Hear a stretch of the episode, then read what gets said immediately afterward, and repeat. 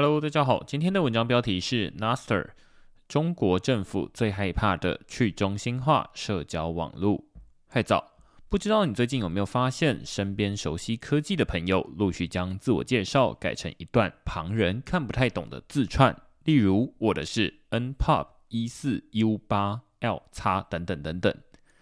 多数人无法理解字串代表的意思，只能多少猜到这八成又是科技爱好者的新玩具。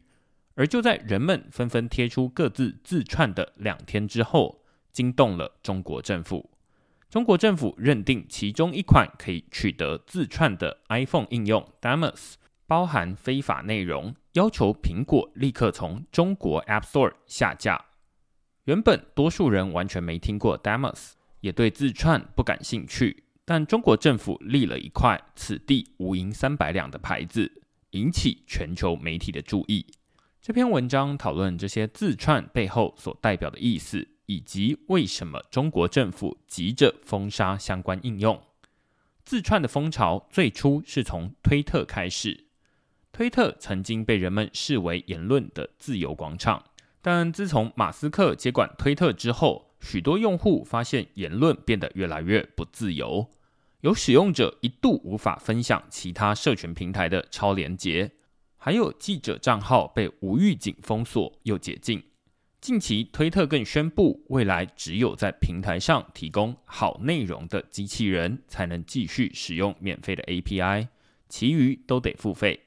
但内容的好与坏是推特说了算。现在，推特的规则就如同马斯克的心情一样难以捉摸。从二零二二年起，越来越多人开始寻找推特的替代品。就连推特创办人 Jack Dorsey 也多次表达对推特现状的不满，并陆续资助多项去中心化社交网络的开发。区块市曾介绍过的 Blue Sky 就是 Jack Dorsey 在二零一九年提出的专案。这篇文章的主角 Noster 也曾在二零二二年底获得 Jack Dorsey 个人捐赠十四颗比特币，当时价值约二十四点五万美元，大约是七百三十三万台币。只可惜，多数专案不是还在开发阶段，就是使用者太少，还无法与推特抗衡。使用者出去绕了一圈，最终还是回到熟悉的推特。不过，社群的氛围已经和过去几年有所不同。现在，只要有新的社交网络出现，大家更愿意动手尝试。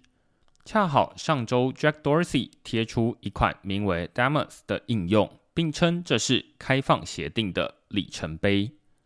贴文之外，Jack Dorsey 还更新了自我介绍。他在比特币后面新增了 Noster、Npop、ESG 等等等等的呃一个字串。Jack 是比特币的铁杆支持者，Noster 在他的字界中与比特币平起平坐，这吸引不少人前来一探究竟。如果你是 iPhone 用户，而且人不在中国。现在就可以透过 App Store 下载 Damus，并产生出自己的字串。每个人产生的字串都不一样，但大家的字串都是以 Npub 开头。使用者同时还会拿到一组指定的账户登入密码，叫做 Secret Account Login Key。操作过加密货币钱包的人肯定能马上联想到，以 Npub 开头的字串就像是区块链上的钱包地址。而 login key 则是钱包私钥。虽然同样都是地址跟私钥的组合，但 Noster 和区块链的功能完全不同。Noster 是一款去中心化的社交网络，人们可以透过 Damus 在 Noster 上贴文、留言、按赞，而那段 npub 字串实际上就是人们在 Noster 社交网络上的账号。根据介绍，他说。Noster 不是一款社交应用，而是一套轻量级、简单但可扩展的开放协定，让人们能建构抗审查和去中心化的社交媒体平台。Noster 协议基于中继站，叫做 Relase，。中继站是任何人都可以建立的伺服器，客户端或者应用程式只要连接伺服器，就可以及时推送和取得资讯的更新。在 Nostr，你不必使用个人资料注册账户，只需要创建一组私钥就行，就像在使用比特币一样。公钥是你的用户名称，可以对所有人公开；而私钥就像是你的密码，需要保密。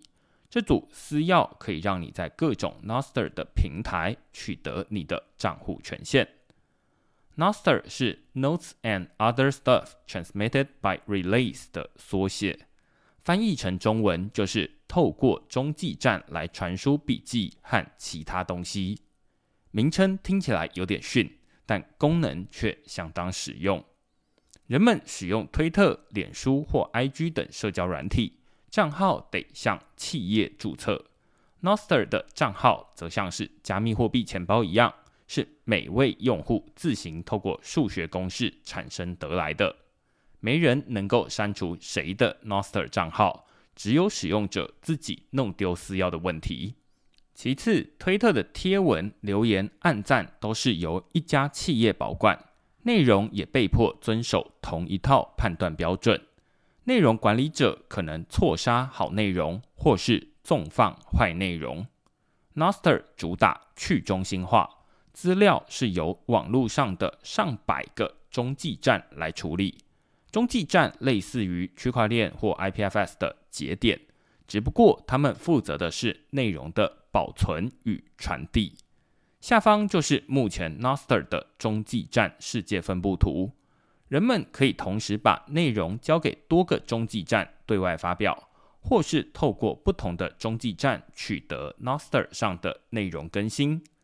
有越多中继站愿意帮忙转传的内容，传递的范围就越广，资讯也就越为人所知。反之，如果都没有中继站愿意传递，资讯就寸步难行。即便使用者自行架设中继站来留存内容，效果也就相当于将资料存放在自己的硬碟里，没人知道。每位使用者都可以根据自己的喜好选择要连接哪些中继站。每个中继站就像是一家资讯的选物商店，人们则会同时是多家选物商店的顾客。理论上，Noster 不会有被消失的内容，而只会有流通性不佳的内容。推特、脸书得主观判断内容好坏，并决定资讯去留，但谁也无法讨好所有人，最终不仅留不住用户。还会被冠上操纵舆论的罪名。相对之下，在 Noster 网络里，每个中继站都能自行决定内容好坏，人们也能自行架设中继站来传递内容。这时候，筛选资讯的权利就从社交平台转移到使用者手上。每个人都可以透过筛选中继站来过滤内容，为自己看到的资讯负责。Damos 只是 Noster 上的其中一款社交应用。Android 手机可以下载 Amethyst，网页版则可以使用 Snort 的 Social。虽然名称跟开发团队完全不同，但无论你使用的是哪款社交应用，内容都可以直接互通，就像是 Gmail 和 Outlook 一样。此外，社交平台也只是 Noster 上的其中一类应用。还有人基于 Noster 打造类似 Telegram 的即时通讯软体，叫做 Enigma；类似 Reddit 的网络论坛，叫做 Unvote；或是档案传输工具，叫做 SendString。只是这些工具目前都还很阳春，暂时没什么人使用。可以说，Noster 社交网络目前只有股价，还没有长出肉。但光是这套架构就已经让中国政府绷紧神经。并要求苹果下架相关应用。